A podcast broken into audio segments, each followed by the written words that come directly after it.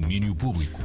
A edição extra, isto hoje não está. Não está, não está, mas vai ficar. Mas vai ficar é isso que nós vamos acreditar. Marta Rocha, que anda em uh, Womex desde quarta-feira e traz aqui mais um puto porri daquilo que se passa Ora, é lá. isso mesmo. Eu hoje vou para fora cá dentro, não é? Porque estou Olha. no Omex, mas estou aqui. É Ah, estou aqui e trago. ah, olho para as conferências que têm acontecido na Altice Arena em Lisboa, onde está a decorrer ah, o Omex até domingo. Muitas dessas conferências são dedicadas a temas da atualidade, caso da que foi dedicada ao tema guerra e música. Uma conversa que se transformou em discussão acesa de ideias. A conferência focou-se principalmente no conflito ah, Rússia-Ucrânia e no tema do boicote ou não a artistas russos, mesmo que sejam contra o regime. Nick Hobbs, que trabalha com a Charmworks, agência internacional que promove artistas como Acid Arab, Charlotte Gainsbourg, Meta Meta, entre muitos outros, falou-nos sobre a importância de dar apoio à resistência interna. Start from a position which says, yes, we have to help Ukraine as much as possible. Yes, we have to support Ru- uh, Ukrainian culture as much as possible. But it also says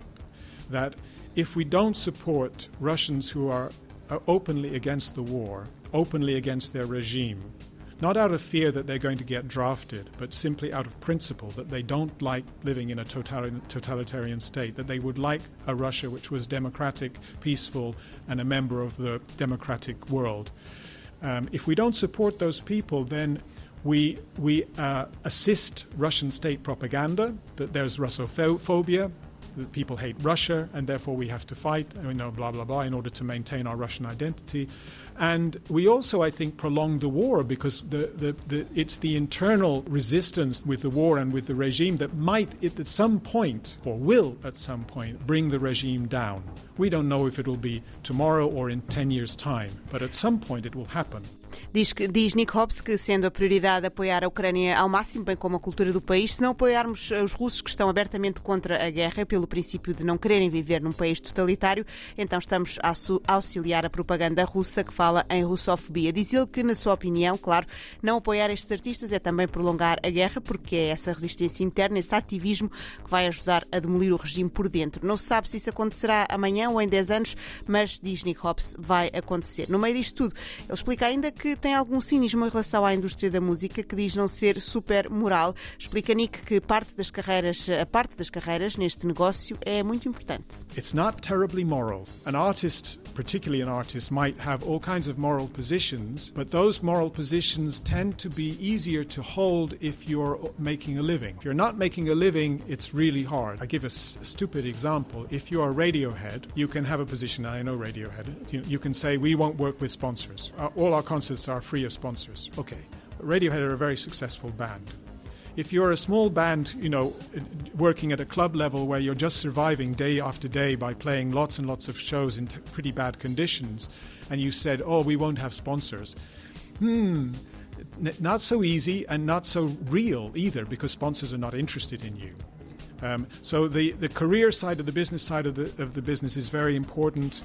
É mais fácil para um artista ma- mandar os seus viver dos seus eh, ideais morais se conseguir viver da música. Apresenta ele o exemplo dos Radiohead que podem dizer que os seus concertos não têm patrocinadores porque têm essa capacidade financeira, algo que eh, diz Nick Hobbs não aconteceria com uma banda a fazer digressões de clubes.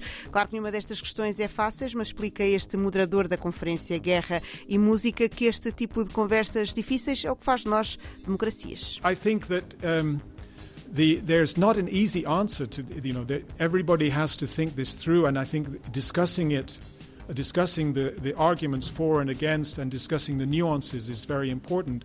And for me, that's part of what makes us a democratic free culture is that we are able to discuss really difficult questions without falling immediately into uh, extreme black and white positions where you don't listen to the other person anymore.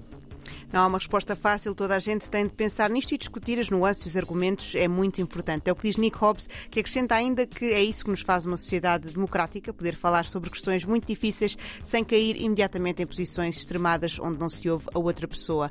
Ah, conferências mais ou menos difíceis sobre questões mais ou menos complexas, todas elas no Womex, elas seguiram hoje pela Altice Arena, mas agora já se começam a preparar os concertos da noite, começam a partir das nove no Coliseu de Lisboa com Afrotonics do Chad e do Canadá. Há Há também ainda concertos de Bia Ferreira do Brasil, a Mamba Negra da Colômbia, Tito Paris de Cabo Verde e muito mais. Os concertos espalham-se pelas várias salas da Avenida da Liberdade.